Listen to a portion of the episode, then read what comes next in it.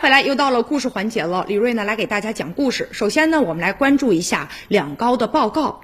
最高人民法院院长周强关于最高人民法院工作的报告和最高人民检察院检察长张军关于最高人民检察院工作的报告当中呢，一组一组呢详实的数据，一个个生动的案例，记录了人民法院、人民检察院过去一年为公平正义所付出的艰辛努力，有力提升了人民群众的法治获得感。依法审理孙小果案、杜少平操场埋尸案，也彰显了坚决扫黑除恶、打散破网的决心。废除司法解释中对民营企业的不平等的一些规定啊，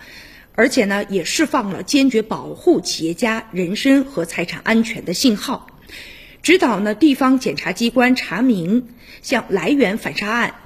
丽江唐雪案等等，依法呢认定正当防卫，引领重塑正当防卫理念，让法不能向啊这个不法让步更加的深入人心。一个个呢广为人知的案例呢也展现啊。在大家的面前，而且呢，不仅呢捍卫了这个公平正义，而且更让呢人民群众真切的感受到了公平正义。网友就评价了，说让人觉得真的是很硬气。那两高报告当中有关的表述呢，铿锵有力，激荡人心，的确呢是很硬气。